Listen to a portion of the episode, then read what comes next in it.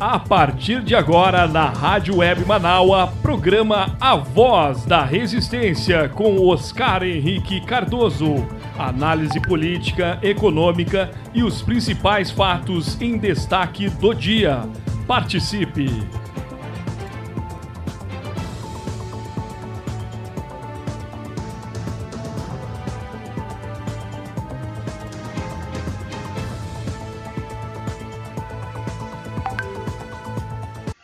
Dia! Tudo bem, gente? 10 horas 33 minutos, 10 e 33 e vocês já estão comigo aqui na nossa segunda hora, né? Estamos aí com a nossa segunda hora do nosso programa Voz da Resistência. A gente vai junto aqui com vocês na nossa rádio web Manaua até o meio-dia. Meio-dia quem chega são as meninas do Palavra de Mulher, né? Palavra de Mulher com Conceição Taurino também, as suas convidadas, direto de São Paulo, né? Ao vivo, aqui pela nossa Rádio Web Manaus. Depois nós temos também o programa Bem Viver, nós temos a playlist da Manaus, nós temos o Rede Emancipa e nós temos também o programa Central do Brasil às 8 da noite. E na sequência aí, você pode estar conosco aí hoje, porque tem samba aqui. Hoje é terça, né? Terça-feira é um dia de um samba maravilhoso com o nosso querido Diego Machado, né? Nosso Diego Machado com a gente aqui na nossa Rádio Web Manaus, a nossa voz da resistência. E eu tô chegando aí já agradecendo desde já ao apoio, né? O apoio de Jefferson Sampaio no apoio técnico, agradecendo também ao apoio institucional de Daniela Castro Sheila Fagundes e Vera Lúcia Santos nas redes sociais e na direção geral da nossa rádio web Manaua, Beatriz Fagundes, né? Quero dizer que o nosso zap já está aí à tua disposição no 51982445974, né? Amanhã, quarta-feira, tem Horizontes, tá? O Horizontes agora está num novo formato, assim, está numa nova grade de dias, né? Então, amanhã, a Leia Leite vai estar recebendo amanhã às três da tarde aqui na nossa rádio web Manaua, né? Leila Rosane Silveira, produtora cultural, e Ana Margarete Gonçalves, escritora. O tema do programa amanhã, a pauta fala sobre mulheres na cultura. Olha que bacana, olha que legal, gente. E hoje nós temos também Emancipa, viu? A gente tem Emancipa hoje aqui na Rádio Web Manaus, às 8h15 da noite, tá? Só para lembrar vocês, né?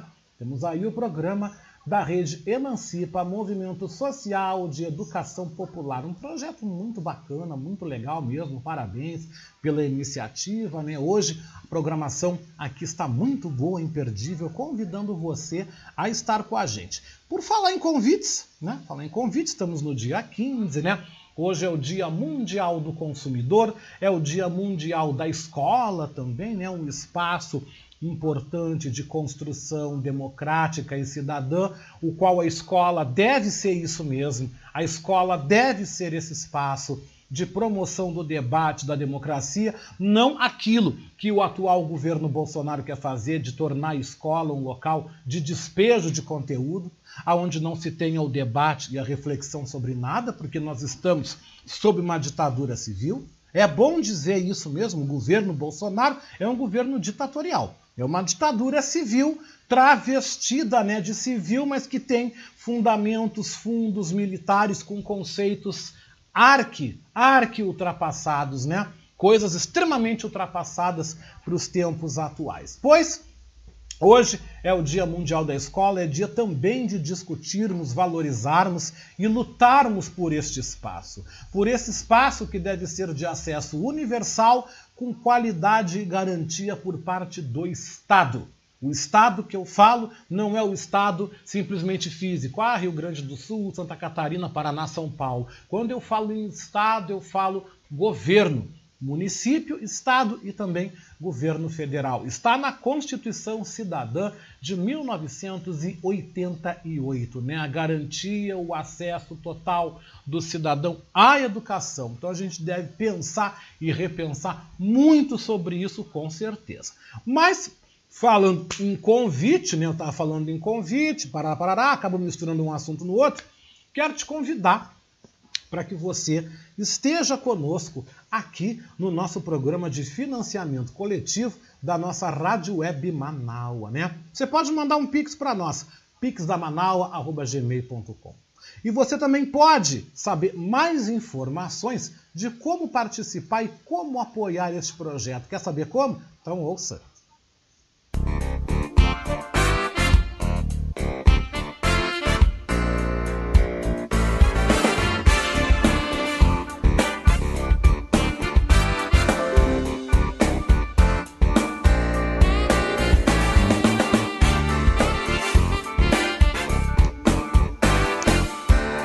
Eu quero convidar você que ouve o programa Voz da Resistência a ser nosso amigo da Rádio Web Manaua.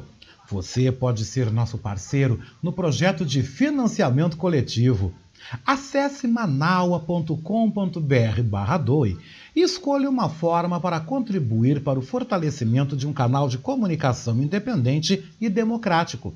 Lá você vai encontrar opções para contribuir, como boleto, cartão de crédito, Pix e até mesmo depósito em lotéricas ou agências da Caixa Econômica Federal. Sua contribuição é fundamental para aprimorarmos ainda mais a nossa estrutura.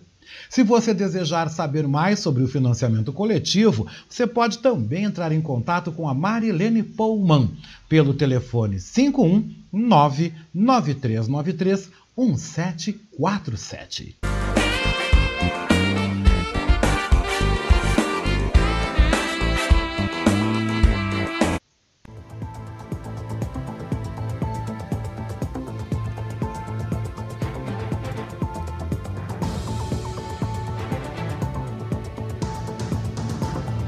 Como a gente continua com a nossa segunda hora da Voz da Resistência, eu quero mandar aí os beijocos, né? Nossos tradicionais beijocos com gosto de coco. O primeiro deles para minha querida Cláudia, aqui do bairro Santo Antônio, que está com a gente na escuta, a mãe da pipoca e da Nenê.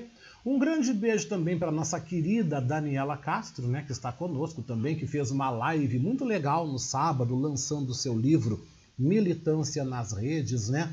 Muito sucesso, desejo muito sucesso a esse projeto, muito sucesso a esse livro, né? A live ocorreu lá em Cachoeira do Sul, bacana mesmo o evento, né? Bacana esse momento aí de você estar tá fazendo um livro. Conte conosco, viu? Conte com o nosso apoio sempre, né?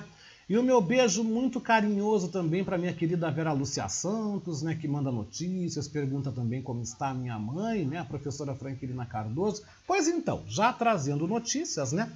Professora Franquilina volta para casa, volta para cá na quinta-feira, né? Desde que ela fez angioplastia, colocou um stent, ela teria que fazer uma outra angioplastia agora na quinta-feira. Graças a Deus não vai ser preciso, vai fazer o tratamento, está fazendo com o uso de medicamentos, né? Mas também deve ter alguns cuidados, né? E dentro dessa questão dos cuidados, eu já vou avisando a vocês desde agora que por enquanto, né, o nosso programa Revista Manaus, por enquanto vai tirar uma temporada aí, vai tirar umas férias, né? Além de eu tirar umas férias também que eu acabei uh, passando os meus dias que eu estaria fora. Agora eu joguei para 2 de abril, né? Eu também quero dizer que o programa vai ficar esse período fora, porque principalmente, né, eu tenho que me dedicar às tarefas, às coisas também da casa e cuidar da mãe, já que ela está impossibilitada de fazer algumas coisas, né? Então, eu estou tirando do ar o programa nesse período, né? Voltamos em abril, logo após eu retornar aí dos dias em que eu estarei fora, né? Então o revista, por enquanto, tá tirando uma temporada, a gente volta quando der, né? Assim que der, que as coisas derem certo, a gente vai estar tá de volta, inclusive se o professor Maurício estiver me ouvindo já fica sabendo também, por causa que ele mandou o material para o Viva la France, né? E ele é muito dedicado, ele sempre manda já na segunda-feira o material, o comentário dele, né? Uma pessoa muito dedicada, muito muito participativa realmente desse projeto. Né? Eu até tinha dito para ele que nós teríamos o revista, e falei para vocês uh, na sexta-feira passada que nós teríamos o revista agora e no outro sábado. Não, gente, eu decidi em razão aí de dar uma atenção maior à minha mãe, né? dar uma atenção, um cuidado neste momento. Né? Uh, como ela volta para casa quinta-feira, quinta-feira realmente é um dia em que eu trabalho. Quinta e sexta-feira são dias que eu trabalho muito em cima do revista, né? São dias em que eu me dedico muito à edição e levo bastante tempo editando o programa, né? Porque é um programa de três horas, com toda a estrutura que ele tem, dá trabalho. É muito bom, é muito prazeroso, mas é um programa que vai muitas horas de edição. Muitas horas de edição, de preparação do roteiro, pesquisa de matérias, tudo. Então eu levo um tempo para fazer. Para colocar três horas no ar, eu levo dois dias trabalhando, né? Então, como mamãe volta na quinta-feira, impossível, né? Se eu não consigo organizar as coisas do jeito que eu estou acostumado, então eu prefiro, né, dar um tempo para não uh, entregar um produto ruim, não fazer um trabalho ruim, né? Porque também na quinta-feira eu recebo a maioria dos comentários, é edição, então é uma série de coisas. Então, dentro a esse momento que eu estou vivendo, já vou falando para vocês aqui, porque a gente aqui é amigo, a gente aqui é família, a gente aqui é de casa, né? Aqui não tem nada escondido, eu não, eu não escondo nada de ninguém, a minha vida é um livro aberto mesmo, né? Minha vida é um livro aberto e eu procuro contar as coisas realmente como são. Então eu estou tirando revista aí do ar por um tempo, né? Por um tempo eu estou saindo do ar com o programa de sábado, mas eu farei o possível para continuar com vocês aqui terça e sexta-feira. Né? Farei o possível para a gente continuar junto, com certeza. E isso é importante a gente dizer, né? A gente deixar as coisas bem claras, né? Bem legais, bem tranquilas, né, gente? Todo mundo entende, todo mundo sabe, né? Que às vezes na vida a gente passa momentos não são tão simples, mas que a gente leva numa boa e tudo bem, agradecendo a Deus tudo aquilo que a gente tem, né? Agradecendo por tudo que a gente tem, por aquilo que é bom e às vezes pelas lutinhas, como eu digo, né? Às vezes de fé em fé e de glória em glória, né? A gente tem umas lutas aí, mas vamos embora, vamos tocando a vida porque atrás vem gente. E hoje, né, gente, a gente começa o nosso, a gente continua, na verdade, porque é uma continuação, né? A nossa segunda hora da Voz da Resistência fala aí sobre o aumento dos combustíveis. Ai, meu Deus do céu, que dor de cabeça, né? A gente começa então trazendo para você dicas para você economizar combustível e também amenizar essa alta de preços. E quem nos apresenta, quem nos traz essas sugestões é a repórter Sandra Fontela, da agência Rádio Web em Brasília, que conversou aí com um especialista sobre o assunto, te ajudando como você pode fazer para gastar menos. Confira.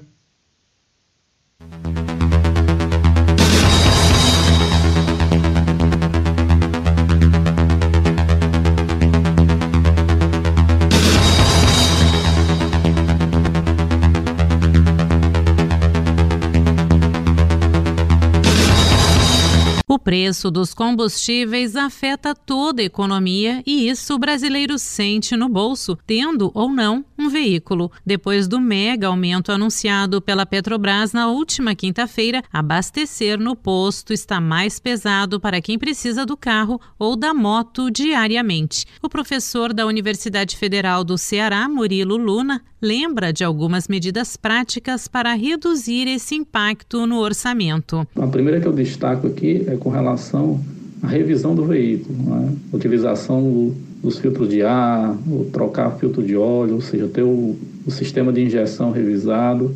Aí nós temos um impacto direto a depender do veículo que a pessoa utilize para seu deslocamento. O docente do Departamento de Engenharia Química destaca ainda outros hábitos simples para melhorar a eficiência energética e reduzir o consumo de combustível. Evitar acelerações bruscas, desnecessárias, né? Com o aumento dessa da rotação do motor, você está consumindo mais combustível para que isso aconteça. Fazer troca de marcha de forma mais suave, né? Abaixo as rotações, ou seja, se você for fazer em carro manual troca de marcha com rotações acima de 2.000 RPM, você está dando uma esticada a mais ali e, consequentemente, aumentando o consumo do combustível. Então, usar mudanças mais suaves, isso favorece ao menor consumo do combustível.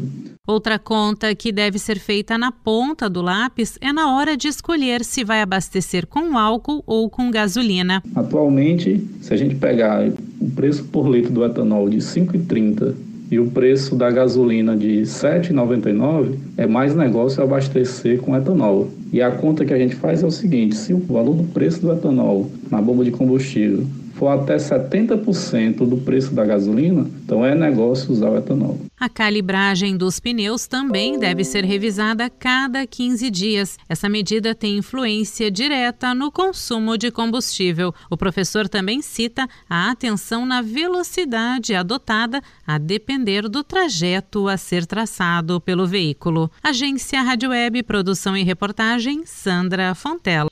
E também quero aproveitar também nessas dicas aqui, trazer uma rápida aí contribuição. O que, que eu quero contribuir? Eu quero dizer que você, né, você que tem aí o aplicativo no, no, no, seu, no seu carro, você que anda com o Smart ali junto do painel, quero te dar uma dica. Se você utiliza aplicativos de rotas, como no caso aqui o Waze, né, você pode programar para que ele te evite, né?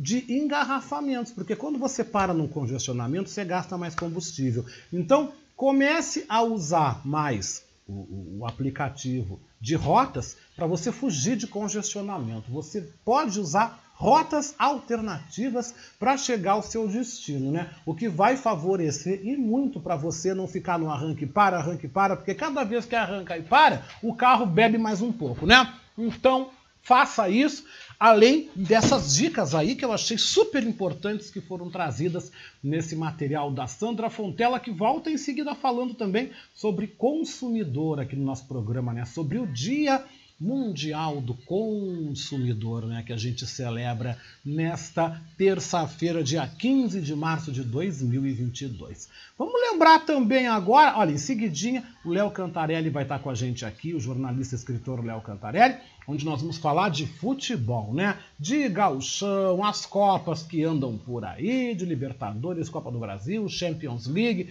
Nós vamos dar uma geral aí no futebol daqui a pouco aqui na Voz da Resistência, como você está sempre acostumado. E nós lembramos, gente, que ontem, segunda-feira, dia 14 de março, nós então, infelizmente, recordamos aí quatro anos da morte da vereadora Marielle Franco, do PSOL, e também de seu motorista Anderson Gomes, ocorrido no Rio de Janeiro. E perguntamos aí há quatro anos: quem mandou matar Marielle?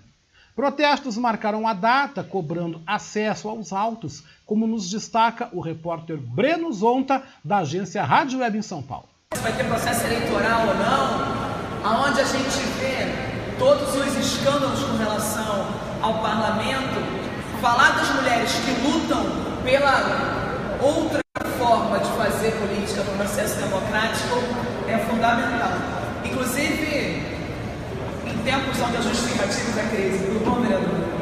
Obrigada. Onde a justificativa, justificativa da crise, a precarização, a dificuldade da vida das mulheres é apresentada, mas com muita dificuldade real.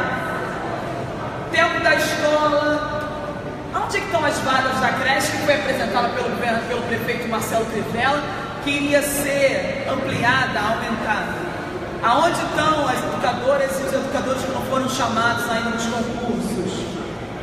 Nesta segunda-feira completam-se quatro anos desde que a vereadora Marielle Franco foi assassinada dentro de um carro, assim como seu motorista Anderson Gomes, na região central da cidade do Rio de Janeiro. Em homenagem às suas memórias, organizações da sociedade civil realizaram uma série de ações públicas. Pela manhã, advogados das famílias pediram, no Tribunal de Justiça do Rio, que sejam compartilhados os autos de investigação sobre os mandantes do assassinato. Na frente da Câmara Municipal, a Anistia Internacional Brasil ergueu uma instalação de mais de 2 metros de altura, representando os autos da investigação sob sigilo e o processo judicial ainda sem conclusão. Na escadaria, ecoou o depoimento da viúva de Marielle, a arquiteta e hoje também vereadora no Rio de Janeiro pelo PSOL, Mônica Benício. Quatro anos atrás, exatamente nesse mesmo horário, Marielle estava tomando café da manhã. Mas no dia seguinte, essa mesma praça estava absolutamente lotada e o caixão dela entrava para ser velado nessa casa. Com uma comoção popular sem organização prévia. O Rio de Janeiro, o Brasil e o mundo se indignou com o que aconteceu. Ainda no centro do Rio, na igreja de Nossa Senhora da Candelária, uma missa organizada pelos familiares homenageou a memória de Marielle e Anderson. Para a tarde, ficou agendada a reunião entre as famílias e o governador Cláudio Castro no Palácio Guanabara. A partir de 16 horas, foi realizado o Festival Justiça por Marielle e Anderson, no Espaço Cultural do Circo Voador, no bairro da Lapa. Promovido pelo Instituto Marielle Franco, o evento terá roda de conversa, oficina de bordado e de escrita e um espaço recreativo para crianças. As atividades vão até 23 horas e ainda contam com show de artistas como Carol Conká, Jussara Marçal, Jéssica Ellen, Marina Iris e o rapper BK. O sargento reformado Rony Lessa e o ex-policial militar Elcio Queiroz foram acusados de executar Marielle e Anderson. Eles estão presos desde março de 2019, aguardando julgamento. No entanto, após quatro anos, três governadores, onze promotores e cinco delegados, a motivação para o crime segue desconhecida. Agência Rádio Web com informações do Rio de Janeiro, Breno Zonta. O que é claro, né, gente, segue desconhecida para o grande público, porque a gente sabe, né, que a polícia, né, polícia militar do Rio de Janeiro, a polícia civil do Rio de Janeiro e as autoridades governamentais sabem, sabem a motivação e sabem quem é que mandou fazer, né? Não vou eu dizer aqui porque eu não tenho como provar, eu não tenho como aqui falar nada, mas na verdade sabem, sabem o porquê que Marielle foi apagada porque que Marielle foi executada ela e seu motorista. E só dando um drops ontem, aí a família da Marielle e também do Anderson Gomes, o motorista, foram recebidos ontem à tarde no Palácio Guanabara pelo governador do Rio de Janeiro, Cláudio Castro, e que ele disse que sim, a Polícia Civil, as autoridades, a Justiça irá se empenhar em realmente uh, informar a motivação, informar sobre os mandantes, ou seja, aquela conversa, aquele preâmbulo, né, que a gente sabe que político tem que fazer mesmo, né? Mas só para vocês saberem que essa reunião aí aconteceu e também quem pôde aí acompanhou lá no Rio de Janeiro uma programação que marcou a data, marcou aí essa data, marcou esse dia, né?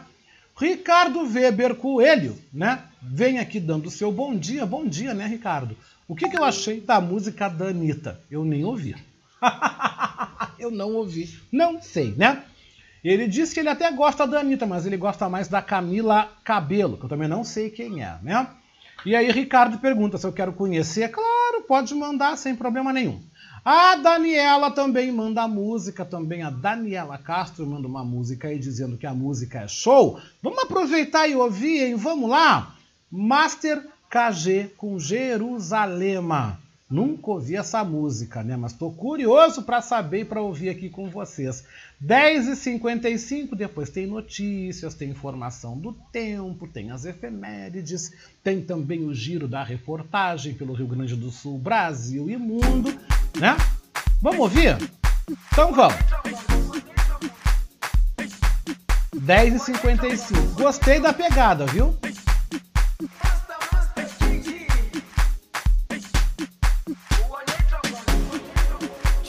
Jerusalema ikhaya lami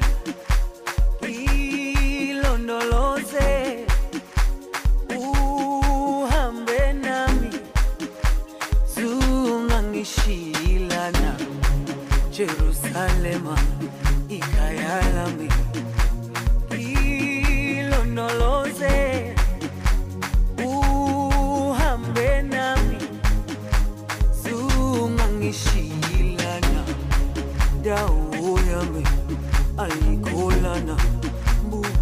wami awukholana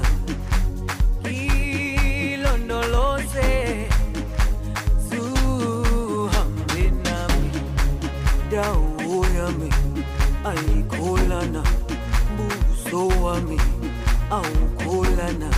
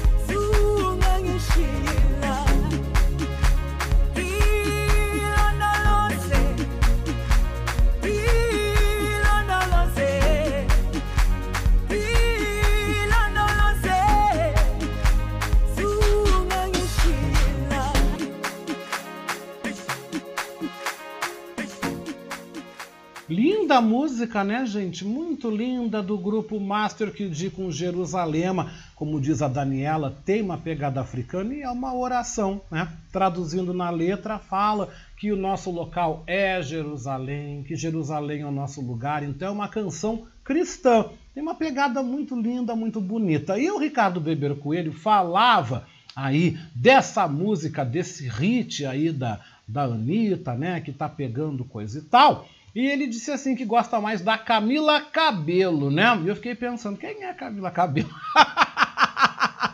eu sou meio por fora dessa turma muito nova aí, né? Mas então vamos aproveitar que o Ricardo mandou aqui, né? Vamos então conhecer Camila Cabelo com o sucesso Bam Bam, que ela então dança aí junto com Ed Sheeran, né? Vamos ver que música é essa, eu não conheço, né? Vamos ver?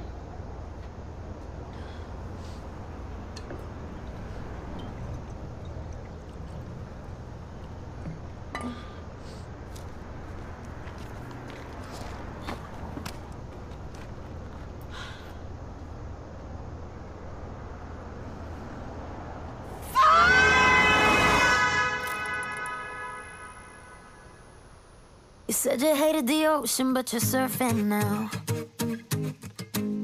I said I love you for life, but I just sold our house. We were kids at the start, I guess we're grown ups now. Mm. Couldn't ever imagine even having doubts, but not everything works out. No, now I'm out dancing with strangers. You could be casually dating, damn, it's all changing so fast. Yeah.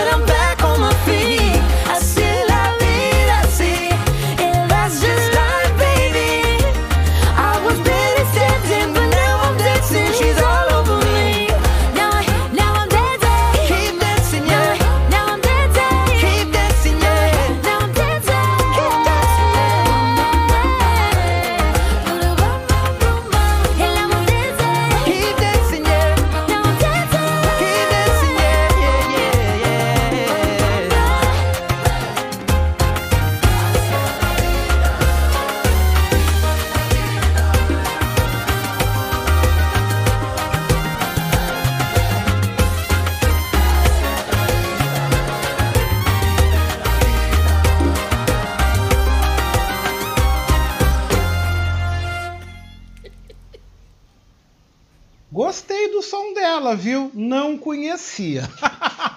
Gostei porque tem uma pegada caribenha, né? Uma pegada assim de mambo, uma pegada que eu amo essa batida latina, gente. Eu amo samba, eu amo música latina, eu amo música africana. Eu gosto de coisas dançantes, né? Além de MPB, também de músicas românticas, né? Mas eu adoro esse som dançante, né? Para você deixar o seu corpo dançar. E a gente que é negro tem muito essa coisa de gostar de tambor, de dança, né? Eu particularmente adoro, né? Eu gosto, gostei da Camila Cabelo. Não conhecia, né? Não conhecia. Sobre a Anitta, olha, o que, que eu tenho a dizer? Não é meu estilo, tá? Eu não. não, não eu, eu acho a Anitta uma guria que deu muito certo trabalha muito bem o marketing, trabalha muito bem nas redes sociais. Como cantora não, não é essas coisas, né? Anitta não, não, não tem, não tem voz, não tem. Anitta não tem uma postura de uma grande cantora, não, isso ela não tem. Mas Anitta trabalha muito bem a questão da sensualidade, a sexualidade vem trazendo algo assim, ai, da mulher, da mulher moderna, da mulher independente, da mulher plá, plá, plá, plá, plá, plá, plá, né? É o que ela vem trazendo por trás do discurso dela. Que eu, para mim, não, não vejo nada de moderno, né? Eu não vejo nada de moderno na, na, nas coisas que a Anitta vem trazendo. Ai, a libertação, porque a mulher não sei o quê. Eu até acho que não. Né? Eu não vejo grandes modernidades assim que ela faz, não. Não, não, não sou muito ligado, né? Agora, não posso deixar de reconhecer que tudo que ela faz, ou tudo que ela diz, vira toneladas e toneladas de likes, né? Toneladas de likes. A Anitta é uma artista deste tempo, né? É uma artista midiática, é uma artista das redes sociais, né? Estourou, né? E eu não iria num show dela, eu não compro nada que vem dela, respeito, né? Quem gosta, gosta. Eu não. Nada contra, mas não, não é meu estilo, né? Não é meu estilo, né? Tudo bem, arará. Agora essa Camila Cabelo aí tá legal. Tá, tá gostei. Nada que vá mudar minha vida, mas tá, gostei, tá bom. Mas vamos seguindo aqui a Nossa Senhora da Pauta, né? Porque hoje é o Dia Mundial dos Direitos do Consumidor e a repórter Sandra Fontela, da agência Rádio Web em Brasília, nos apresenta, gente, os direitos que você, né, que você consumidor tem, mas que muitas vezes você e eu também desconhecemos. Quer saber? Então ouça. Para marcar o Dia Mundial do Consumidor, celebrado em 15 de março, conversamos com o advogado David Guedes. Ele enumerou alguns direitos dos brasileiros que merecem destaque e que muitas vezes o consumidor desconhece. O primeiro deles diz respeito ao acesso à informação. A gente tem direito à informação clara, objetiva, completa e acessível em relação a todos os pontos relacionados àquela tratativa. Então, se a gente vai, por exemplo, contra contratar um empréstimo, a gente tem direito a ter todas as informações a respeito dos juros, a respeito das condições de pagamento, a respeito de uma eventual quitação antecipada, quais são os nossos direitos e também em relação aos riscos que aquela transação vai oferecer para o consumidor. O advogado do Instituto Brasileiro de Defesa do Consumidor lembra que o direito da devolução em dobro no caso de cobrança indevida também é pouco conhecido pela população. Por exemplo, lá na conta de celular, às vezes algumas operadoras colocam cobranças relacionadas a serviço que o consumidor não contratou. Então, toda vez que isso acontece, se você é cobrado de um valor que você não deveria ter pago, você tem direito de receber esse valor com atualização monetária e de forma dobrada, porque é uma forma que o CBC instituiu para que haja uma indenização para o consumidor. Guedes destaca ainda a ocorrência do chamado vício oculto. Se você compra uma geladeira que depois de dois meses, dentro ou fora da garantia contratual, você identifica que a geladeira ela não está gelando o suficiente, e aí você vê que é realmente uma questão da fabricação, você tem direito de reclamar. Esse prazo para reclamação, no caso dos bens duráveis, é de 90 dias a partir do momento que você identifica esse vício de fabricação. E dos bens não duráveis, que é, por exemplo, um- uma comida congelada, eu tenho prazo de 30 dias para reclamar. O advogado do IDEC ainda chama a atenção do consumidor para a lei do superendividamento. Aprovada no ano passado, a lei diz que as instituições financeiras devem prevenir para tentar livrar o consumidor dessa situação por meio de educação financeira, entre outras ações para acabar com as dívidas altas. Por fim, David Guedes cita um direito conquistado pelos brasileiros, que é a Lei Geral de Proteção de Dados. O advogado explica que o consumidor tem direito de saber de forma clara sobre a maneira como os dados pessoais prestados a uma empresa serão tratados, como e onde serão compartilhadas essas informações. Agência Rádio Web, produção e reportagem Sandra Fontela.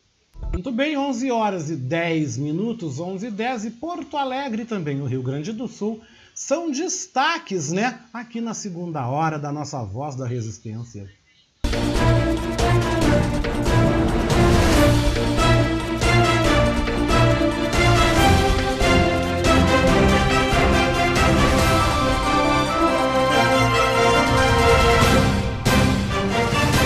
Pois é, 11 horas e 11 minutos, o tempo é instável, o céu é nublado aqui em Porto Alegre, 23 graus neste momento, e uma grande fila de pessoas em busca de uma oportunidade para voltar ao mercado de trabalho se formou em frente ao Cine da capital na manhã de hoje. Até a próxima quinta-feira acontece o Feirão de Empregos 250 anos de Porto Alegre, com mais de mil vagas oferecidas por cerca de 20 empresas. A Avenida Sepúlveda foi bloqueada entre as avenidas Mauá e a Rua Siqueira Campos, devido à estrutura montada e também à longa fila. Por volta das 8h15 da manhã, quando os primeiros atendimentos foram feitos, mais de mil pessoas já aguardavam no local. É, gente, não tá fácil para ninguém. E boa sorte, né? Tomara que consigam trabalho, que consigam voltar aí e garantir cidadania e dignidade, né? Porque o emprego é dignidade, o emprego é cidadania, sim, senhor. E a Uber, gente, anunciou um reajuste de 6,5% no preço das corridas a partir de ontem. Né? Conforme a empresa, o aumento ocorre devido ao reajuste no valor da gasolina e também ao conflito entre Rússia e Ucrânia, que tem pressionado os custos de insumos em todo o mundo, particularmente os combustíveis. A medida foi anunciada junto com um pacote de ajuda aos parceiros da empresa, que vai destinar 100 milhões de reais para diminuir os custos e aumentar os ganhos dos trabalhadores. Segundo o comunicado da Uber, a medida é uma resposta direta ao gasto maior que os motoristas vêm tendo com o alto preço da gasolina em todas as regiões do Brasil. O aumento vale em todo o Brasil e não tem prazo para terminar. Curioso, né? Curioso destinar aí dinheiro para os custos e aumentar os ganhos dos trabalhadores. Eu acho muito curioso porque a Uber, até onde eu sei, não tem empregado, né? O motorista da Uber, ele é um colaborador, não é empregado, não tem carteira assinada, não tem direito a nada. Eu acho muito curioso aumentar o valor aí da, da, das chamadas e o valor das corridas. Ah, porque vão repassar mais ganhos para o, o, o, o consumidor. Eu vou perguntar. Eu vou perguntar para os motoristas aí da Uber, para os colaboradores, se realmente vão receber aí algum custo a mais, porque nós vamos pagar mais pelo, pela corrida. Eu quero saber realmente se isso vai acontecer. Vou perguntar e vou informar para vocês aqui com certeza. Prefeito de Porto Alegre, Sebastião Melo, sancionou ontem a Lei 13.008, projeto elaborado pelo vereador Leonel que prevê a distribuição de absorventes e insumos de higiene menstrual a pessoas que se encontram em vulnerabilidade social. Agora, a Prefeitura vai trabalhar na regulamentação da lei e determinar quais critérios serão adotados para definir os beneficiados, além dos locais onde haverá a distribuição dos produtos. O prazo para a implantação é de 180 dias e já está valendo porque já foi publicado no DOPA, né, que é o Diário Oficial de Porto Alegre. Em reunião virtual realizada na tarde de ontem, o Comitê Científico de Apoio ao Enfrentamento à Pandemia de Covid-19 no Rio Grande do Sul, né? Decidiu elaborar uma nota com recomendações sobre o uso de máscaras em ambientes abertos aqui no estado.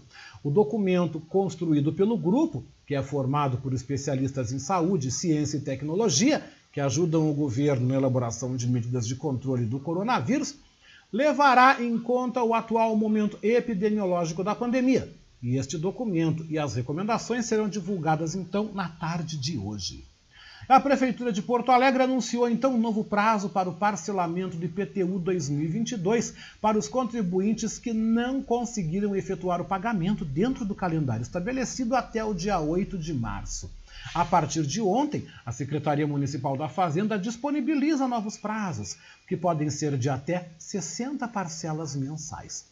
Para os inadimplentes, a Prefeitura oferece nova oportunidade para aderir ao parcelamento, com data de vencimento da primeira parcela para 31 de março.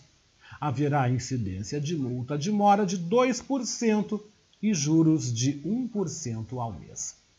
Até o final do ano, gente, a Prefeitura de Canoas, aqui na Grande Porto Alegre, deve entregar 200 triciclos para ex-carroceiros. A medida faz parte do projeto Canoas do Bem, que foi criado para atender os anseios de uma lei aprovada em 2018, que previa o fim das carroças para abril de 2020. O município avaliou então a necessidade de um programa que atendesse às questões sociais envolvidas no fim dos veículos de tração animal, meio em que muitas famílias mantinham e ainda mantêm o seu sustento. Atualmente, já é proibida a circulação de carroças na cidade, mas a prefeitura tem encaminhado os condutores ao programa social. Após então novembro desse ano, as carroças detidas né, serão demolidas e os cavalos serão encaminhados para cuidados do município. Interessante, né? Vamos conferir também se isso vai acontecer, né? Acho bastante interessante aí essa história, né? E o Ricardo Weber Coelho vem dizendo aqui, vixe, tu vai virar alvo dos haters da Anitta, dizendo que ela não tem voz. Ah, não tem voz mesmo, tá? Não retiro o que eu falei. E também ele aproveita e acrescenta dizendo, né, quem virou alvo de críticas nas redes foi a Ludmilla, que está cobrando o ingresso a R$ 1.200. Teve seguidor que disse que ela precisa cobrar esse preço para comer aquele tal do Wagyu, né? A turnê no Manice, nome do último disco da cantora, começa em maio. É verdade, caríssimo, né? R$ 1.200. Ah, na verdade, gente, eu não pago. Não pago. Gosto da Ludmilla, curto, mas não pago 1.200. Com esse dinheiro, sabe o que, que eu faço? Eu compro uma passagem, vou ao Rio de Janeiro, compro uma ida e volta ao Rio, e ainda me sobra ainda um dinheiro para curtir um pouco lá também. Olha, sinceramente, eu não pago 1.200, eu não pago 500 conto para show nenhum, eu não pago dinheirão para show de ninguém. Eu não pago dinheirão. Ah, e pagar uma exorbitância, não pago. Não pago, eu acho um desaforo. Não que os artistas não mereçam, merece. Cada um tem seu valor, cada um sabe de si. Agora, R$ 1.200 por um show, jamais pagaria, né? E ele lembrando da polêmica, né, do Wagyu, né, da polêmica que deu da Ludmilla postando a foto de um bife e mostrando o preço de mil reais. Aí eu lembro dessa polêmica sim, eu lembro que eu até comentei nas redes sociais que tudo bem, o dinheiro é dela, ela faz o que ela quiser, se ela quer pagar. O Bolsonaro também não comeu esse bife aí também, não pagou mil pau aí o quilo. Então cada um com o seu dinheiro faça o que bem entenda. Agora, eu não vou lá pagar 1.200 para não pago, não pago, gosto dela, né? Vejo aqui uh, pelos canais aí, pelas mídias sociais, escuto o som dela quando eu tô afim e deu, né? Não pago, mas jamais pagaria isso de forma nenhuma, né, gente? Mas falando nisso, deixa eu olhar ali para a rua, né? Tá querendo melhorar o tempo, mas ainda tá bem encoberto em alguns pontos de Porto Alegre, né? Essa é a previsão para o Rio Grande do Sul. Teremos tempo instável, céu nublado, possibilidades de chuvas esparsas aqui na capital, mesmo que o sol esteja querendo aparecer. Vamos conferir então como é que fica o tempo aqui em Porto Alegre, nas demais capitais brasileiras, também Montevidéu e Buenos Aires, e as informações são do Clima Tempo.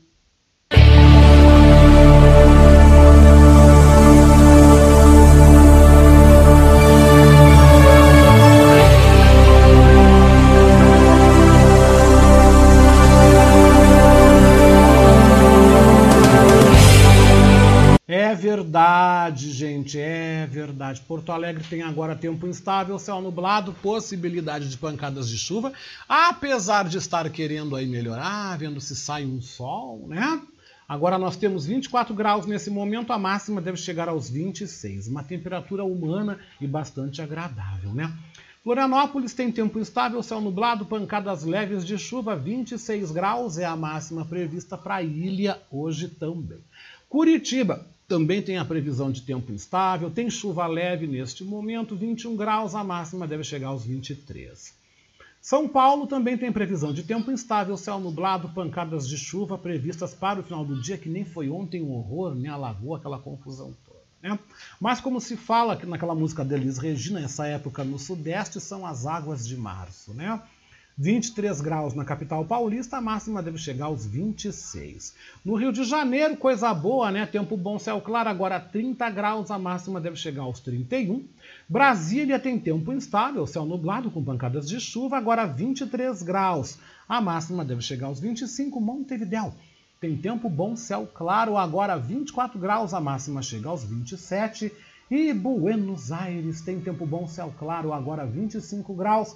A máxima promete ser bem quente por lá, deve chegar aos 30 graus, né, gente? E vamos aí recordar e viver, porque recordar faz parte, né? O que marcou a história neste 15 de março de 2022?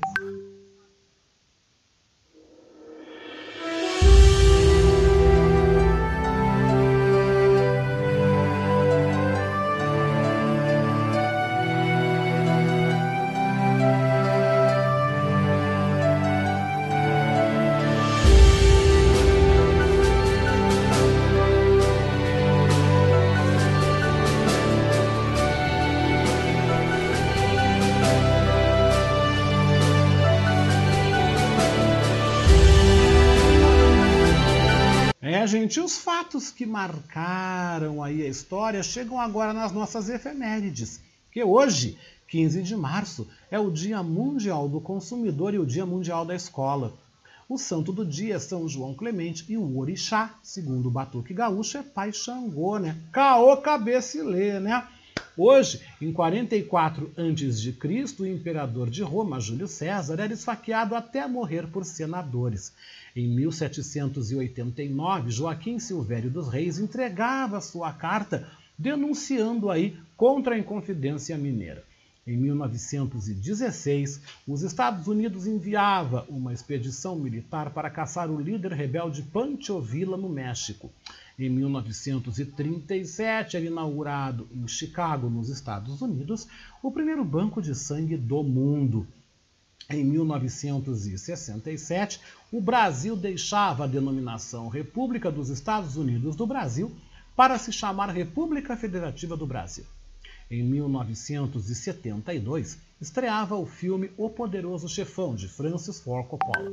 Em 1975, os estados da Guanabara e do Rio de Janeiro viravam um único território. Em 1985, encerrava o ciclo de governo militar no Brasil. E em 1998 morria o cantor e compositor Tim Maia. E a gente relembra então esse grande nome da MPB, esse grande nome do soul, agora na voz aí do locutor Almeida Júnior, né? Vamos lembrar do síndico?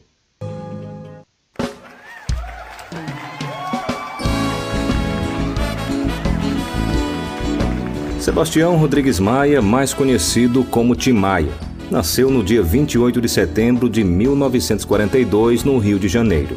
Ele cresceu sob a influência das boas músicas dos anos 50. Carioca da Gema, Tim Maia começou a carreira homenageando o bairro em que nasceu, a Tijuca, ao formar em 1956 o conjunto Os Tijucanos do Ritmo. Apesar da curta duração do grupo, a música já havia reservado lugar no destino de Tim Maia, que no ano seguinte daria início aos Sputniks, grupo que contava com Roberto Carlos e que também não durou muito. Ainda na adolescência, o cantor foi viver nos Estados Unidos. Sua temporada em terras norte-americanas durou pouco. No início dos anos de 1960, ele foi preso, o que motivou sua deportação para o Brasil. De volta ao Brasil, a vida não se mostrava fácil para Timaya. Assim que retornou, também acabou preso por alguns meses por tentativa de furto no Rio de Janeiro. Contudo, Timaya nunca desistiu do sonho de ser músico. Em 1968, produziu o disco de Eduardo Araújo, mas a grande virada veio mesmo quando já consagrado Roberto Carlos gravou uma canção de sua autoria, Não Vou Ficar. A canção ajudou a abrir várias portas para que Tim Maia pudesse partir, enfim, para o seu primeiro trabalho solo, um compacto lançado pela CBS em 1968. Em 1969, o compacto de Primavera, composição do parceiro da banda Cassiano, explodiu nas rádios. Mas a consagração definitiva veio em 1970 com Tim Maia, seu primeiro LP. O sucesso foi simplesmente arrasador. Se o mundo inteiro me pudesse ouvir, tenho muito pra contar, dizer que aprendi.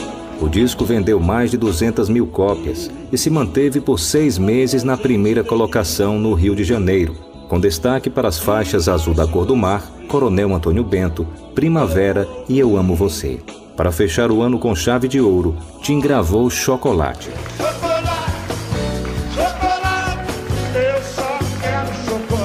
Nos três meses seguintes, lançou três LPs que fizeram muito sucesso. Canções como Não Quero Dinheiro, Só Quero Amar, Gostava Tanto de Você e Réu Confesso caíram no gosto do povo e animaram festas e bailes por todo o país. Na década de 1970, Tim se dedicou à cultura racional e mudou de forma drástica seu estilo de vida. Tim Maia passou a ser disciplinado e saudável.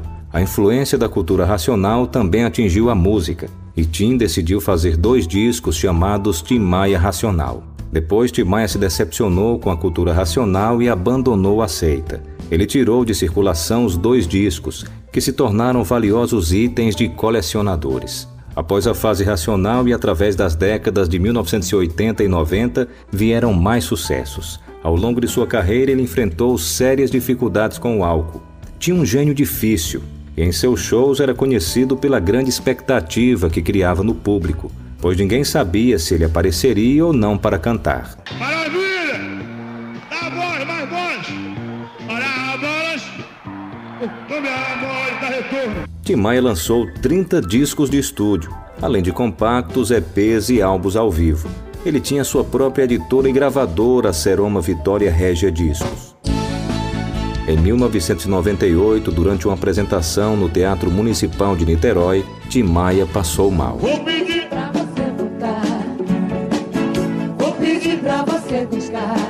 Eu te amo. Eu te quero bem.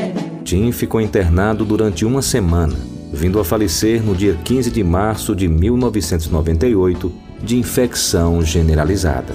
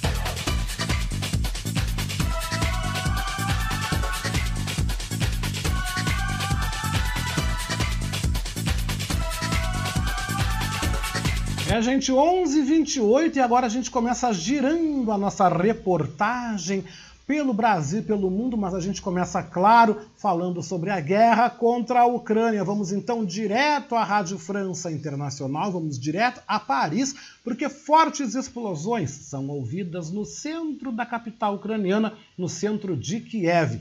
Vamos então com a nossa conexão até a Rádio França Internacional. Giro Internacional. Paloma Varon. Essas são as principais notícias dessa terça-feira, 15 de março. Fortes explosões foram ouvidas no centro da capital Kiev nessa terça-feira, vigésimo dia da guerra na Ucrânia. Pelo menos dois civis foram mortos no momento em que o exército russo amplia sua ofensiva no país. O prefeito da capital anunciou um cessar-fogo de 35 horas a partir da noite de hoje. Intensos combates são travados entre as forças armadas russas e ucranianas na periferia noroeste da capital ucraniana. A quarta rodada de negociações para tentar encontrar uma solução para essa guerra deve ser retomada nesta terça-feira. E o exército russo assumiu o controle total da região de Kherson, no sul da Ucrânia, informaram agências de notícias russas nesta terça-feira. Os primeiros ministros polonês, tcheco e esloveno viajarão para Kiev nesta terça-feira como representantes do Conselho Europeu para se encontrarem com o presidente ucraniano Volodymyr Zelensky, anunciou o governo polonês. As retiradas de civis começaram em Mariupol, cidade portuária no sudeste da Ucrânia, sitiada pelas forças russas. De acordo com as autoridades, 210 automóveis conseguiram sair da cidade. Os veículos seguiam em direção a Berdiansk, outra cidade ucraniana ocupada pelos russos. Na semana passada, várias tentativas de retirar civis falharam. Frederic Joly, porta-voz do Comitê Internacional da Cruz Vermelha, explicou à RFI a situação dos habitantes ainda presos em Mariupol. Segundo ele, a população que ficou na cidade cidade se encontra sem água, sem comida, sem eletricidade e sem acesso a cuidados médicos. Nessa terça-feira, faz 11 anos do início do movimento de protesto contra o presidente Bashar al-Assad na Síria. Em 15 de março de 2011, no contexto da Primavera Árabe, uma primeira manifestação contra a ditadura ocorreu na cidade de Derá. De lá para cá, o movimento pacífico tornou-se uma guerra civil que já deixou 500 mil mortos. A guerra e a crise econômica continuam a empurrar os sírios para o exílio e quase 30 milhões de pessoas foram confinadas na China nessa terça-feira, depois que o país registrou o maior surto de Covid em dois anos. As autoridades determinaram testes em uma escala que não era observada desde o início da pandemia. Da Rádio França Internacional, em parceria com a agência Rádio Web. 11h31 em seguidinha tem futebol aqui, tem o Cantarelli com a gente aqui na nossa Rádio Web Manaus. Essa é a nossa segunda hora da Voz da Resistência. Em seguida tem também Palavra de Mulher por aqui. E o tema hoje do programa pauta é Respiração em tempos de pandemia e guerras, com a participação de Natasha Souza. Daqui a pouquinho, Socorro Taurino também com a Tereza Jardine, né? E a Silvana também vai estar com a gente aqui participando do programa direto de São Paulo para todo o Brasil. E também tem samba hoje aqui na Manaus com Diego Machado a partir das nove da noite. Não perdem. Vale a pena você conferir. Vamos agora ver alguns destaques do Rio Grande do Sul para quero que você então conheça mais sobre a estrutura do júri do caso Rafael, Rafael Dobokensky, que foi morto por sua mãe Alexandra Dobokensky, né? Quem nos amplia essa informação é o repórter Rafael Ferri. Na próxima segunda-feira, dia 21, será realizado em Planalto o julgamento de Alexandra Salete Dolgokensky, acusada de matar o filho Rafael Vinques, de 11 anos. Ela vai a júri popular composto por sete jurados da própria comunidade. O julgamento será no salão principal do Independente Futebol Clube. Equipes do Tribunal de Justiça realizaram adaptações de pontos lógicos e de elétrica, utilização de mobiliário, banheiros químicos e gerador para possibilitar o andamento dos trabalhos. O acesso ao júri se dará apenas para pessoas previamente credenciadas. Serão disponibilizados 67 lugares. No dia 21, a juíza Marilene Helene Parisotto Campanha, presidente do Tribunal do Júri, fará o sorteio dos 25 jurados. Desses, sete compõem o conselho de sentença. Durante todo o julgamento, o grupo ficará incomunicável. Rafael Vinques, de 11 anos, foi morto em 15 de maio de 2020 por asfixia mecânica provocada por estrangulamento. O corpo foi encontrado dentro de uma caixa de papelão no terreno da casa vizinha à sua. A mãe de Rafael, Alexandra, responde por homicídio qualificado, ocultação de cadáver, falsidade ideológica e fraude processual. Com informações do Tribunal de Justiça do Rio Grande do Sul, Rafael Ferri. E ainda sobre o Rio Grande do Sul, gente, os descontos no IPVA deste ano vão seguir válidos durante o mês de março. Pô, que refresco, né? A gente paga tão caro por tudo, né? Quem nos amplia mais é o repórter Diego Brião. Os descontos no pagamento do Imposto sobre a Propriedade de Veículos Automotores ou IPVA de 2022 estão vigentes durante o mês de março. Para quem quitar os débitos até o próximo dia 31, é possível alcançar abatimento de até 22,4% dos valores. O chefe da divisão de arrecadação da Receita Estadual, Eduardo Pfeiffer, explica quais são os descontos possíveis para os proprietários de veículos. Quem fizer a quitação do valor integral ainda permanece o desconto de 3% né, no valor do IPVA e ainda permanece o valor do desconto do bom motorista, que pode chegar a 15%, e do bom cidadão, que coloca o CPF na nota fiscal e pode chegar até 5%. Então, esses descontos estão valendo durante o mês de março ainda. Quem efetuou o parcelamento, que pode ser feito em seis vezes, né, a terceira parcela ainda permanece o desconto de 3% na terceira parcela e se resolver pagar, antecipar o parcelamento e pagar integralmente dentro do mês de março, ainda o saldo vai incidir o desconto de 3%. Pfeiffer também detalha a possibilidade de pagamento via Pix, que foi criada para atender especialmente os clientes que não são vinculados aos quatro bancos que já oferecem alternativas extras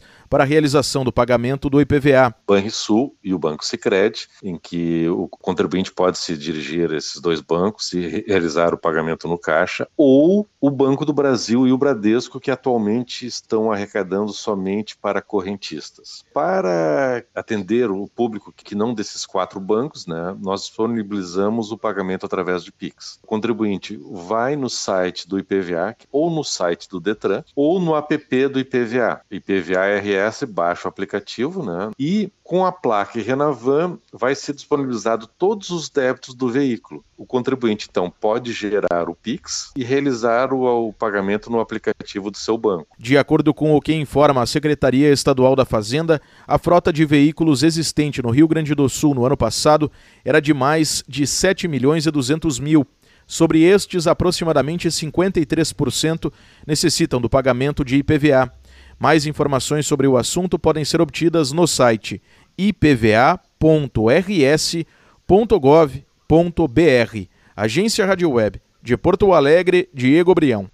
E vamos agora aos destaques nacionais, porque a Polícia Federal deflagra operação contra o tráfico internacional de armas. Quem nos amplia é o repórter Igor Pereira.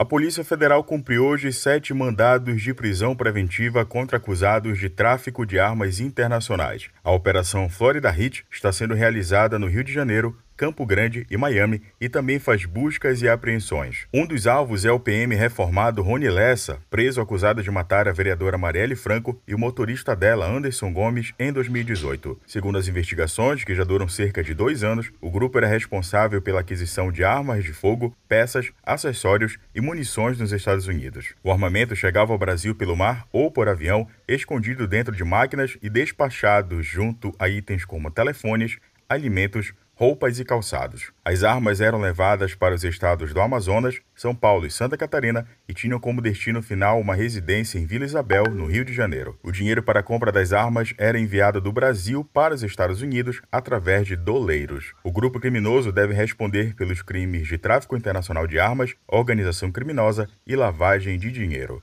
Agência Rádio Web, produção e reportagem, Igor Pereira.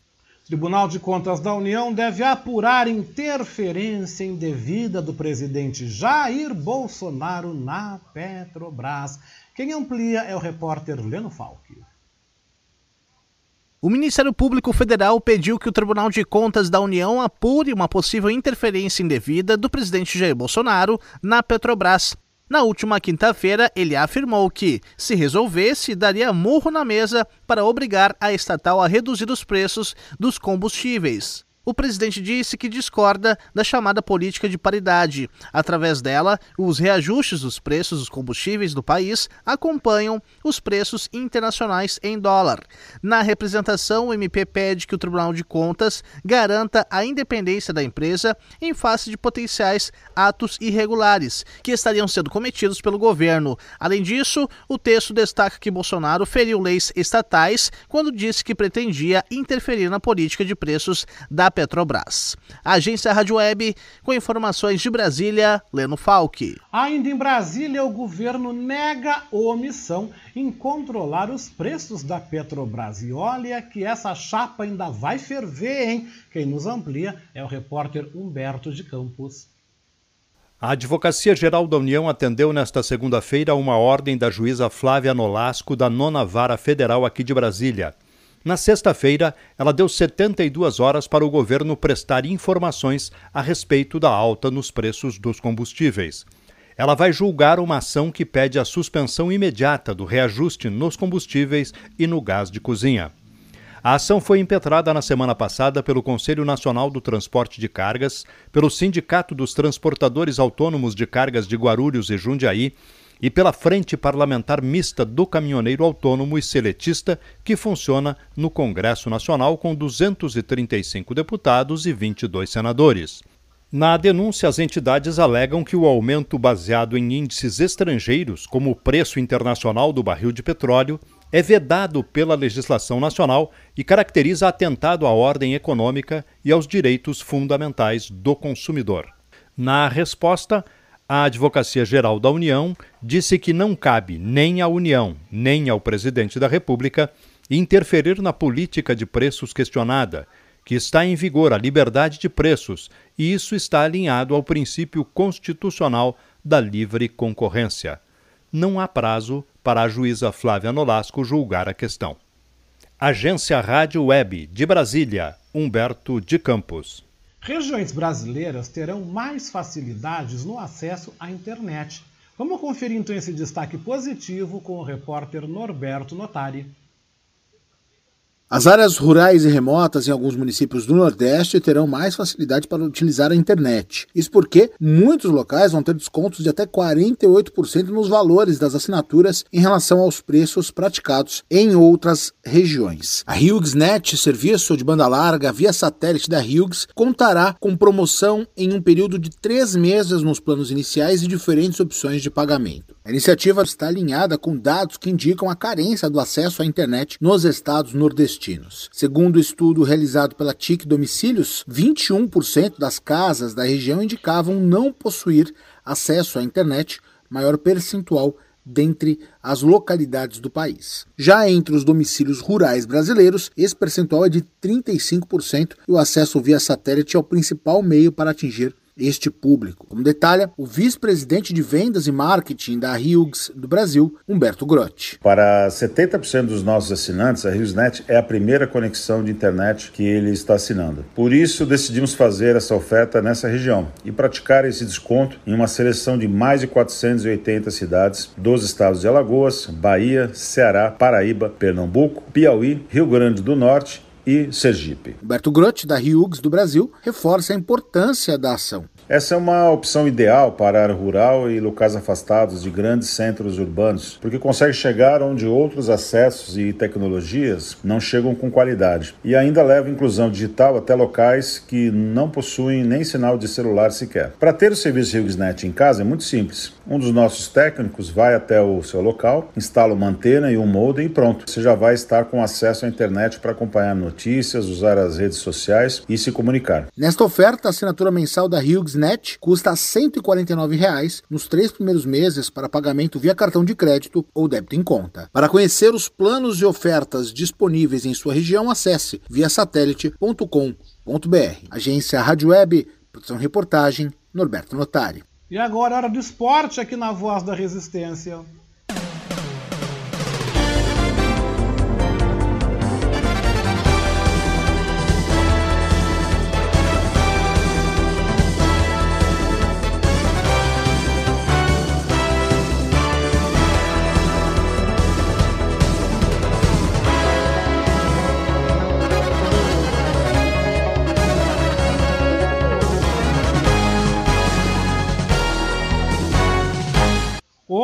43, gente, e a estrela do basquete norte-americano Tom Brady, né, marido da Gisele Bündchen, desiste de se aposentar das quadras. Quem amplia é a repórter Daniela Esperon.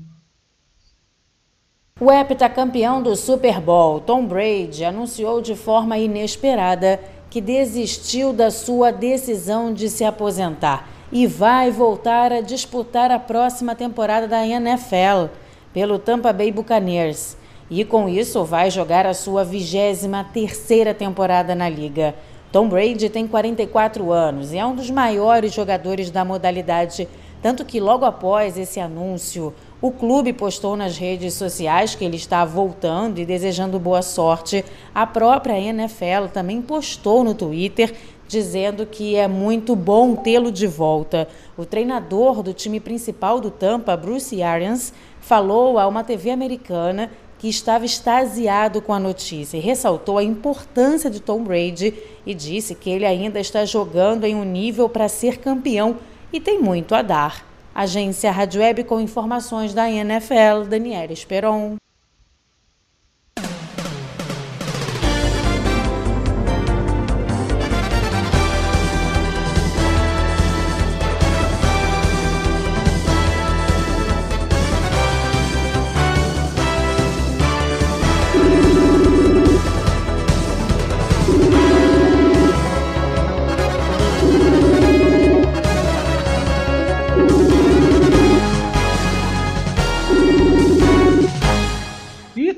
E sexta, como vocês sabem comigo, quem tá aqui também é ele, Léo Cantarelli. Tudo bom, Cantarelli? Oi, Oscar, tudo bom com você?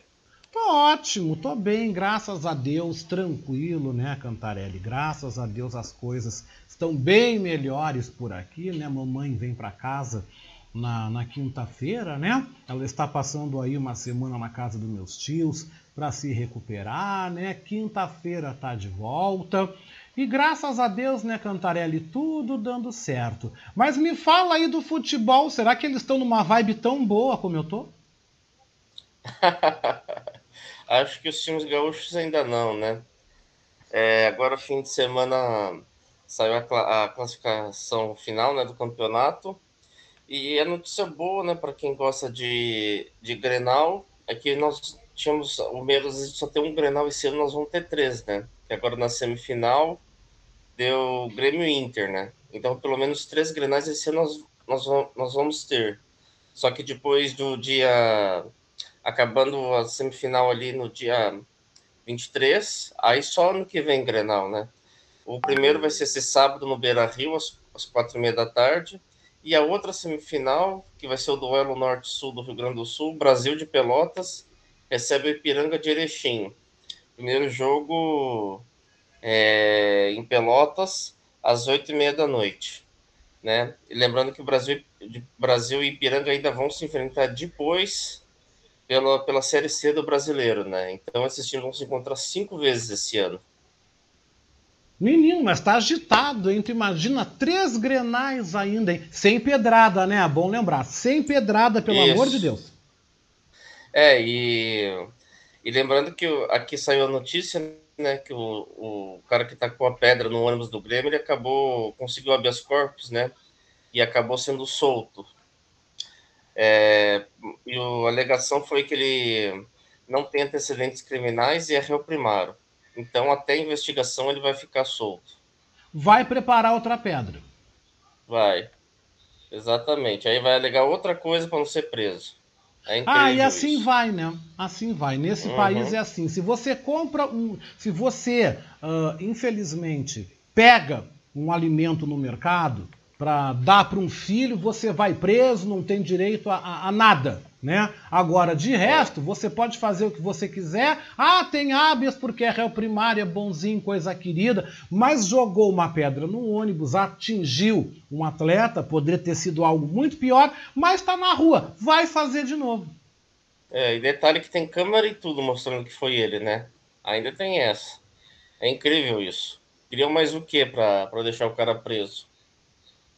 Eu tava vendo, né, Cantarelli, que o Santos, né, o meu time em São Paulo, o time qual eu torço em São Paulo, Santos, né, Vila Belmiro, não tá num momento bom no Paulistão, pode até ser rebaixado, né?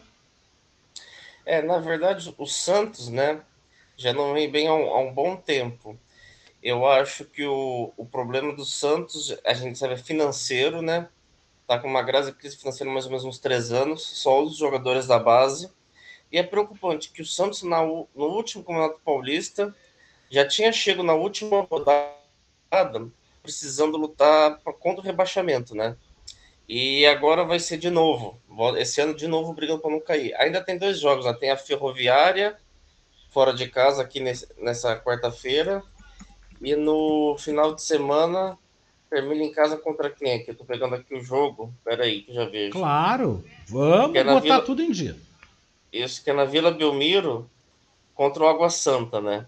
Mas é assim, é o segundo ano seguido que o Santos chega no, no reta final do Paulistão brigando para não cair, né? É, é, preocupante sim, a situação do Santos. É, a questão do Santos teve muitos bloqueios financeiros, é, é, questões financeiras bloqueadas e tal. E não, vamos ver até onde vai isso, né? Tá com um técnico novo, aí pegou um técnico argentino, mas é, é preocupante a situação. Não, não sei como seria no Brasileirão, por exemplo, né? Como é que ficaria uma questão dessa? Mas duas vezes no estadual assim é preocupante pro tamanho do Santos. Que outros destaques tu vem observando pelos estaduais por aí? Alguma coisa vem te chamando a atenção? Ah, o que vem mais chamando a atenção, na verdade, a gente pode pegar no Mineiro, que a gente está vendo finalmente um Cruzeiro mais. É, voltando a ser um Cruzeiro vencedor, né? Um Cruzeiro ganhando com autoridade. Eu acho que talvez esse ano a gente pode finalmente ver um Cruzeiro brigando de fato para voltar para a Série A do Brasileiro, né? Depois que virou ser do Ronaldo Fenômeno, parece que finalmente a gente está vendo um, um Cruzeiro ser mais dono de si, assim, voltando a brigar, voltando a querer ser grande, né? Não é aquele Cruzeiro meio cambaleando que não sabe o que, que vai acontecer. Eu acho que eu gosto mais desse, desse destaque do, do Cruzeiro mesmo. Eu estava vendo um vídeo ainda há pouco, né, antes de entrar no ar, aqui preparando aqui os últimos detalhes aqui do nosso programa, e eu vi um hum. vídeo muito legal no Facebook do Hulk segurando a taça, o Hulk blindado, fardado com as uhum. cores do Atlético Mineiro. O que, que a gente pode esperar desse baita time aí agora daqui para frente? O Atlético Mineiro, pois é, né? O Atlético Mineiro já ganhou esse ano é, a Supercopa do Brasil ali contra o Flamengo, fez um grande jogo. Está liderando o Campeonato Mineiro. E eu acho que a gente pode esperar sim um Atlético ainda que manteve praticamente a base do, do ano passado, mesmo que está com um técnico diferente. E eu acho que esse Atlético vem mostrando que vai, vai brigar sim ali por pelo Brasileirão, pela Libertadores. Acho que é um time que chega para brigar mesmo. É, eu acho assim, claro, diferente do outro ano, que ainda tinha uma certa incógnita, aquela coisa de eram vários novos jogadores, mas vai formar um time, não vai? E realmente formou um time bom, um coletivo bom. Eu acho que esse ano a gente vai ver o time aí brigando por, novamente, brigar pela Libertadores, brigar pelo Brasileirão, tentar a Copa do Brasil. E nós aqui vamos de teco-teco para Sul-Americana, o cacique, o que que tu acha aí? Tu acha que a gente, do jeito que tá, passa da primeira fase? Uh, pois é, né? É, sobre isso, eu acho que ainda tem que. Vai ter o sorteio da Sul-Americana. Eu acho que a Sul-Americana geralmente, assim, como é como se fosse, entre aspas, uma segunda divisão da, da Libertadores, né? Normalmente tem times mais bem, bem fraquinhos, assim. Se você pegar no passado, o Grêmio jogou a primeira fase né, da Sul-Americana e chegou a ser o melhor time ali. É, pegou uns adversários bem ruinzinhos, assim. Normalmente são times de segundo escalão ali do Peru, da Venezuela, do Equador, que já, já tem uma condição bem, bem mais humilde, vamos dizer assim, né? Acho que a primeira fase não seria problema, assim. Aí depois no mata-mata que tem que ver, assim. Mas uma primeira fase pro Inter, eu acho que sim, eu acho que dá para passar. Como o Grêmio passou tranquilamente, assim, até goleava alguns times e tal. Eu acho que sim. E queria lembrar outra coisa falando nisso, que essa semana o, o Juventude já tá fora da, da Campeonato Gaúcho, né? Mas o Juventude agora joga nesse nessa quinta-feira contra o Real Noroeste no Espírito Santo pela segunda fase da Copa do Brasil. Então, aí o Juventude ainda tem esse jogo para poder seguir vivo. Depois o Juventude só vai ficar, é, só vai voltar a campo no dia 10 de abril, né? Vai ficar quase um mês fora, que aí vai fazer uma intertemporada. E uma notícia ruim que eu achei também do Juventude é que o Juventude tinha contratado esse ano o Mauro Zarat, né? Que já tinha sido um, um grande jogador da, da, Argentina, do Boca Juniors. Mas, e, e, ele fez alguns gols no Gauchão, mas ele já saiu, né? Alegou problemas familiares e voltou para a Argentina. O que eu achava que era uma pena, que era um dos caras do Juventude ali, que estava indo razoavelmente bem, e ia ser uma atração para o Brasileirão. Pois é, né? Que coisa, né? O Juventude também com as suas urucubacas, né? Mas o legal é que o Juventude, mesmo assim com essa urucubaca toda, ainda nos representa bem dentro do cenário nacional, né? Continua na Série A do Brasileirão. Pro Grêmio é que vai ser brabo esse ano, né? Receber lá o Arapiraca, Lucas do Rio Verde, o Tiriri do Quaquaquá. Esse ano vai ser um é. horror o pessoal ir lá na Arena Grêmio, naquele baita daquele estádio, aquela coisa fabulosa, para ver uns joguinhos chinfrins, né? Sim, exatamente. E é o que você falou, às vezes vai vir uns times menores jogar contra o Grêmio, e, e, e aí ver aquela arena tudo imponente, os caras vão ficar tudo olhando ali, vai ficar aquela cara meio de paisagem, sabe, que não tá acostumado, e o Grêmio vai enfrentar aí alguns times assim, às vezes interior de, do Nordeste, que para chegar não é tão fácil, sabe, questão de pegar voo, às vezes pegar um ônibus aqui e ali, conexões, realmente o Grêmio vai, vai ter isso, vai ser essa caminhada. Mas o Grêmio é aquela coisa, né? O Grêmio, de acabando o gauchão, só vai ter a Série B, né? Então, não vai ter desculpa, digamos, ah, porque tem a Copa do Brasil, porque tem isso. O, o Grêmio só vai estar tá nessa... na Série B, que vai ter esse foco 100%, né? Então é para subir, superar os obstáculos e, e vamos lá. Vamos tentar subir de novo. Do jeito que a gente está vendo hoje para a gente encerrar, tu acha que consegue sair da Urucubaca da Série B? Acho que vai ser ainda um pouco cedo para isso, porque a Série B é aquela coisa, vai começar só em abril, pode vir um reforço aqui, um reforço ali, algum time tem um desfalque aqui. Acho que é um pouco cedo ainda para falar, mas eu diria assim que, que brigaria assim para subir. Mas claro, meio cedo, mas eu acho que brigaria com certeza para subir. Tomara que consiga, né, Cantarelli, que o Inter também tome vergonha na cara, né? Tome é. vergonha também e devolva a magnitude e o tamanho do futebol gaúcho, porque nós temos dois grandes estádios, duas grandes torcidas, temos a paixão do gaúcho, né, pela dupla Grenal. Espero que tomem tenência, né, como eu digo, e que nos ofertem o futebol o qual nós merecemos aqui no Rio Grande do Sul. Cantarelli, o programa está chegando ao fim. Um abraço, até sexta-feira.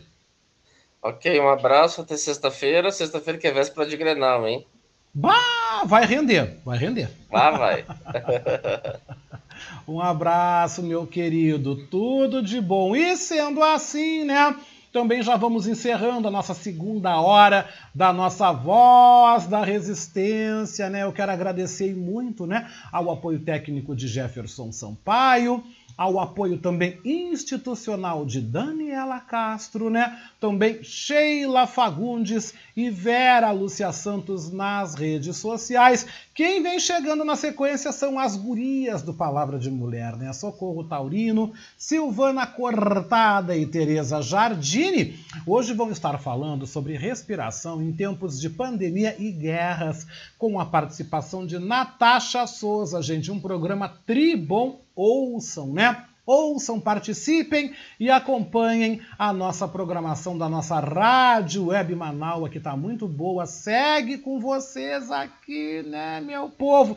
11h57, vou indo embora, volto na sexta-feira, se Deus quiser aí às 10h30 da manhã, logo após aí o programa aí a primeira hora, né? Logo após a primeira hora aí com Beatriz Fagundes, eu vou estar de volta aqui com vocês. Com certeza, né? Ai, que coisa boa. Gente, muito obrigado. Sexta-feira, 10h30, tô de volta. Beijou com gosto de coco. Fiquem agora com Palavra de Mulher, direto de São Paulo para todo o Brasil. Até lá!